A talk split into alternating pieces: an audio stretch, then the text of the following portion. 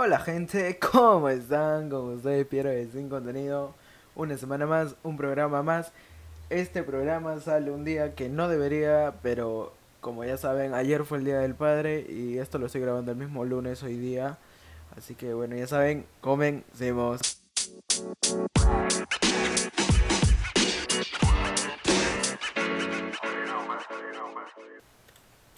Bueno gente, comenzamos el programa del día de hoy. Bueno, más que todo, continuamos, o bueno, no sé cómo decirlo, ¿eh?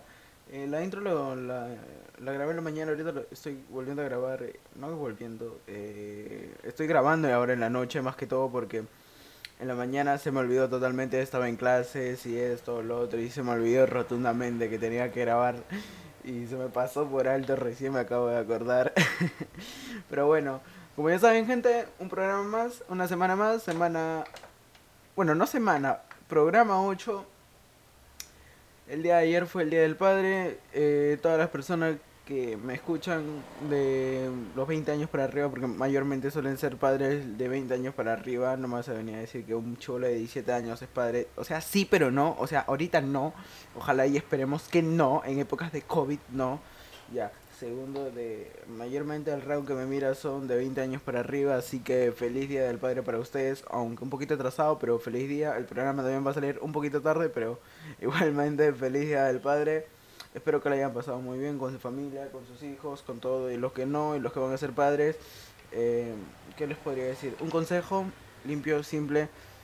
Eh, denles espacio a sus hijos, simple, como toda familia. Denle espacio a sus hijos, déjenlos ser, déjenlos vivir, déjenlos sentir, déjenlos todo. No los sobreprotejan, va a ser lo peor que vayan a poder hacer en su vida.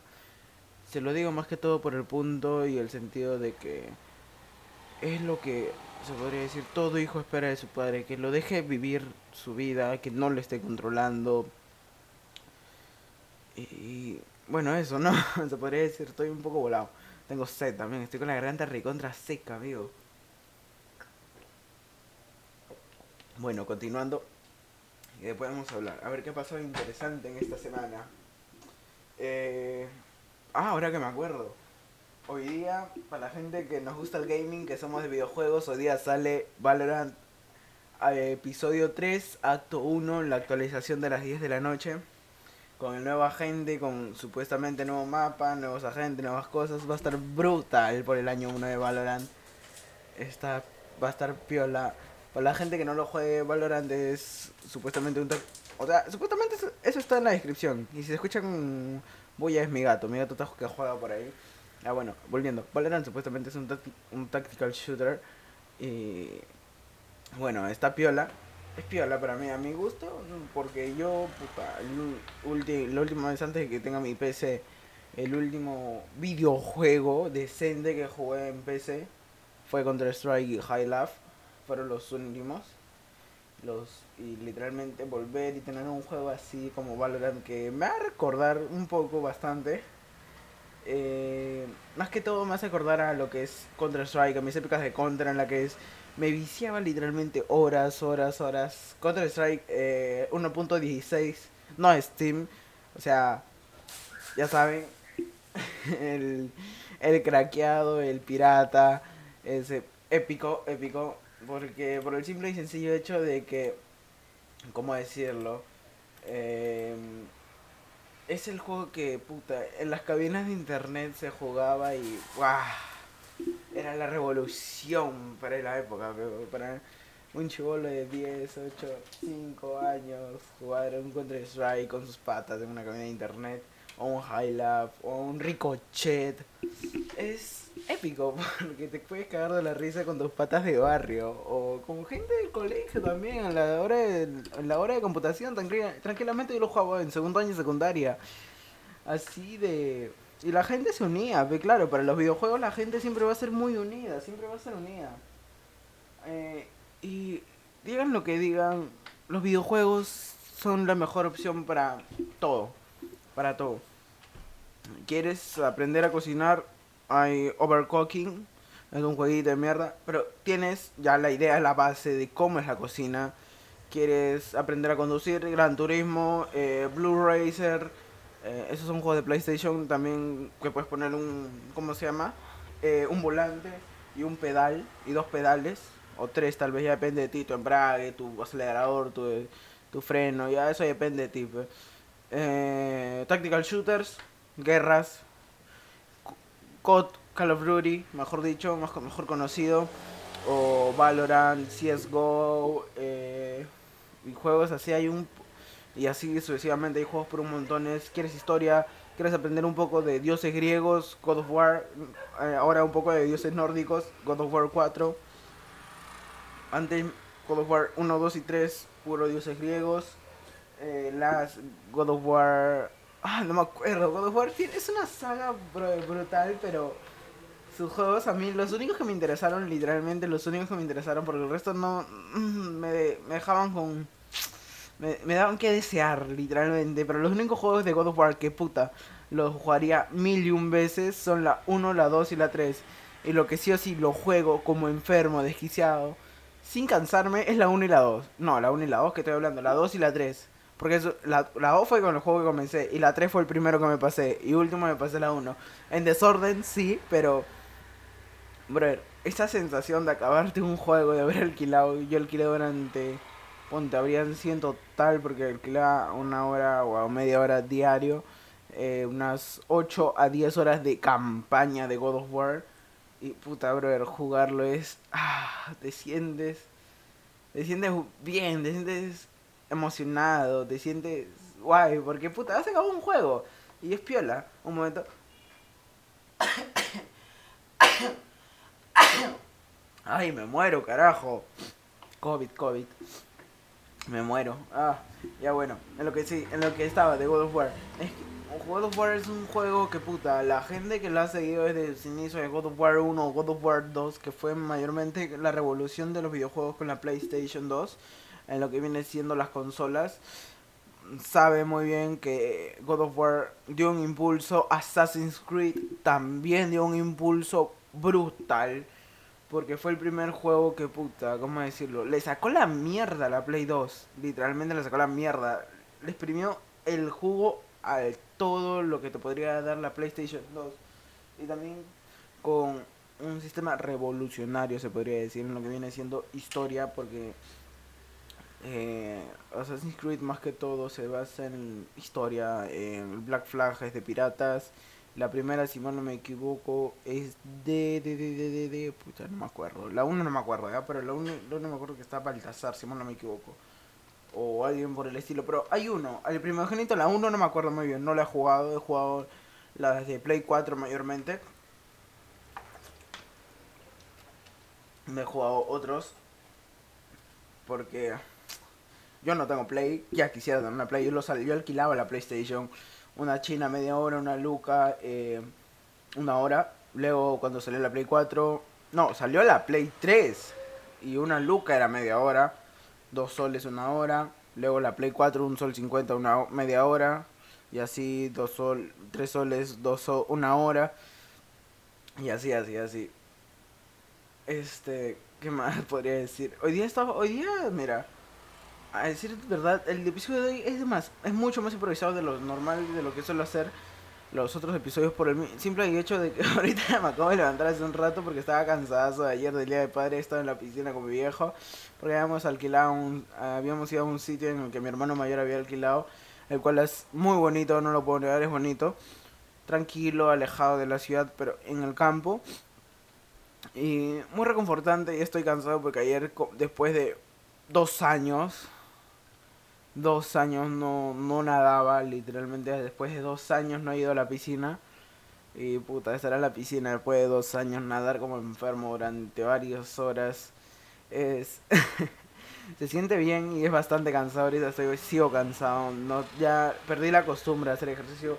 Antes, de, antes pre-pandemia, puta, salía todos los días a salir a jugar partido o me iba a la playa una vez por una vez a la semana como mínimo así así era la vida pre-pandemia. Ya cómo decirlo se podría decir quedan momentos históricos veladas destellos de la imaginación o de los recuerdos. Porque por sí andar con mascarilla se ha vuelto la nueva normalidad. Andar con facial, mascarilla, tu protector, que esto, que lo otro, se ha hecho normal. Te llega un punto en el que el peruano de por sí, o mejor dicho, todo el mundo ya se acostumbró o se acostumbra a largo plazo. Y, ¿cómo decirlo? Mm, ya es parte de, como lo he dicho, ya es parte de la y con la pandemia se ha vuelto a haber una revolución, quieran o no. Primero fue la revolución, espérate, mira, ya que te, ya que estoy grabando y tengo la computadora, buscaré las revoluciones porque la prim- la revolución que más me acuerdo fue la revolución industrial, ¿ya? Pero no man- si mal no me equivoco, hubieron muchas otras revoluciones an- antes de la historia y un toque estoy googleando primera revolución en qué podría industrial bien no vamos a buscar ya vamos a buscar qué vamos a ver qué sale.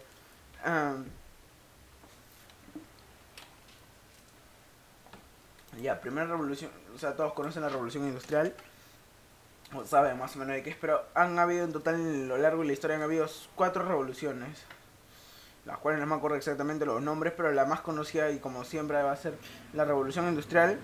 Ahí ya, la revolución industrial, la primera, la segunda revolución industrial, esa es la segunda, la tercera, no me acuerdo cuál fue muy bien, la cuarta, eso sí me acuerdo claramente, fue ahora último, hace muy poco, bueno, muy poco, fueron 40, 30 años, muy poco, fue la revolución computacionaria se podría decir, porque comenzaron todo lo del tema de las computadoras y esto, lo otro, y comenzó la revolución de lo digital, y con eso estamos ahora mismo. Ay, estoy con hipo, y quieran o no, han habido un montón de empresas que del tradicional, ¿cómo decirlo? Empleo físico, estar sentado en una oficina, lo han pasado al empleo virtual, han trabajado virtualmente, y el cual a mi parecer, y por algunos casos vistos, eh, no es muy eficiente. No es muy eficiente porque la bulla de tu hogar, la distracción y todo, tienes que adecuarte un ambiente para poder trabajar se podría, y para que te vaya bien. Y para que seas productivo. Sin que te fastidie tu familia. Más que todo eso lo digo para personas que tienen familia, que viven con sus hijos, con su esposa, tal, tal. Y no lo digo por el sentido de que, ¿cómo decirlo? Los hijos sean un estorbo, lo digo más que todo por el sentido de que, como estás con tu familia, te- tienes mayor distracción a no y no centrarte en lo que estás, pe, porque puta, como me dieron ese ejemplo hace poco, hace poco, hace poco, ¿qué estoy hablando? Estoy volado. parece que estoy, parece que se hubiera drogado y no, ni siquiera supiera lo que hablar allá. Como me dieron el ejemplo hace un par de meses y que lo vi más que todo en una charla que, me, que estuve, eh, no suele, ¿cómo decirlo? Como suele haber mayores distracciones debido a que en tu familia, puta, tu, tu señora te puede decir, eh, por ejemplo, Piero, andas esto, Piero, ayúdame en esto, Piero, mira a los niños, Piero, haz esto, o sea, sin querer inconscientemente tu señora te podría estar diciendo eso, o sea, sin, sin querer ella que tú dejes de estar trabajando, o sea, es por costumbre que tú estés en la casa y eso, más que todo por ese lado, y no, no, ¿cómo decirlo? No aprovechas el 100% de tu productividad, por eso necesitaría, o por eso la mayoría de las personas han adaptado una oficina a sus casas hayan comenzado, o tal vez te va a pasar lo de los casos esos que se hicieron recontra virales de que la- algunas personas tenían la cámara prendida y el audio ya, bueno, ya saben qué pasaría dos personas solas en una habitación sin que se den cuenta, el frutifantástico, el delicioso, el sin respeto, ya puta, no sé qué otros nombres este, lo conocerán ya, pero ya me entendieron. Y pasa, haría esas mayores y así sucesivamente las cosas van a ir van a ir cambiando o han cambiado demasiado ahora desde este punto de vista, ¿cómo decirlo? Mm, diferente, un punto de vista no normal el del mío se podría decir. Porque literalmente, en mi caso se ha vuelto algo normal y que no me gusta estar sentado frente al computador alrededor de 8 o 10 horas diarias. No me, no me gusta en el sentido de lo que tengo que hacer, o sea, de estar prestado atención una clase que puede ser que me aburre, mayormente la gran mayoría de mis clases ahorita me aburren, porque no tienen que ver nada con código y me aburre. A mí enséñame código, quiero hacer código, por eso estoy en una carrera de código, para que me, para que me estén enseñando letras. Bueno, matemática no me puedo quejar porque es lógica y lógica programación se aplica bastante. Pero igual, en lo que vienen siendo letras, mm, me aburre. No, me aburre. Literalmente no le encuentro sentido a que me enseñes letras. O sea, yo desde mi punto de vista no, no encuentro que me, enseñe, que, me, que me enseñes letras cuando mayormente letras lo puedo aprender de manera, ¿cómo decirlo?, autodidacta, más simple, y es más simple.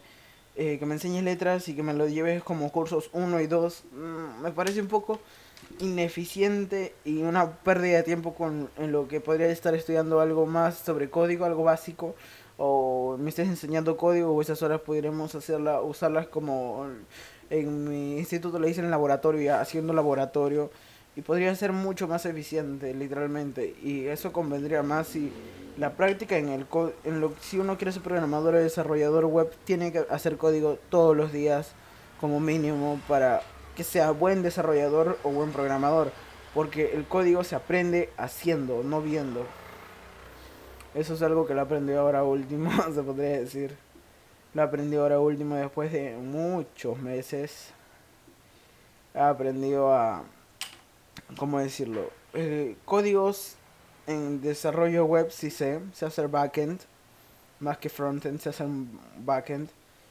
Eh, y es un poco más simple que lo clásico. Pero bueno, eh, eso ha sido todo por el capítulo de hoy. Ya me he pasado un poquito, un poquito bastante en flor, me he pasado, me he puesto a reflexionar sobre esas cosas ahorita. Y también con la música que estoy escuchando de fondo, que es muy reflexiva, demasiado diría yo. Uf, recontra. Por si lo quieren escuchar, estoy escuchando eh, Cásame de. ¿Cómo se.? de María Becerra con Tiago PSK. Eh, cerca de ti remix. Es un remix, son, son varios nombres, me, me aflojaré mencionarlo a todos, ¿ya? Eh, cerca de ti remix y además de mi remix. Lo cuales son unas canciones muy reflexivas, demasiado. Te hacen pensar, te hacen reflexionar. Pero bueno, como ya saben, este ha sido todo por el capítulo de hoy por el programa el día de hoy o capítulo, como le quieran decir, ya, yo le digo programa, usted le dice que yo le escribo el episodio, así que ya, ta, ta, ta, ya nos sentemos, ya.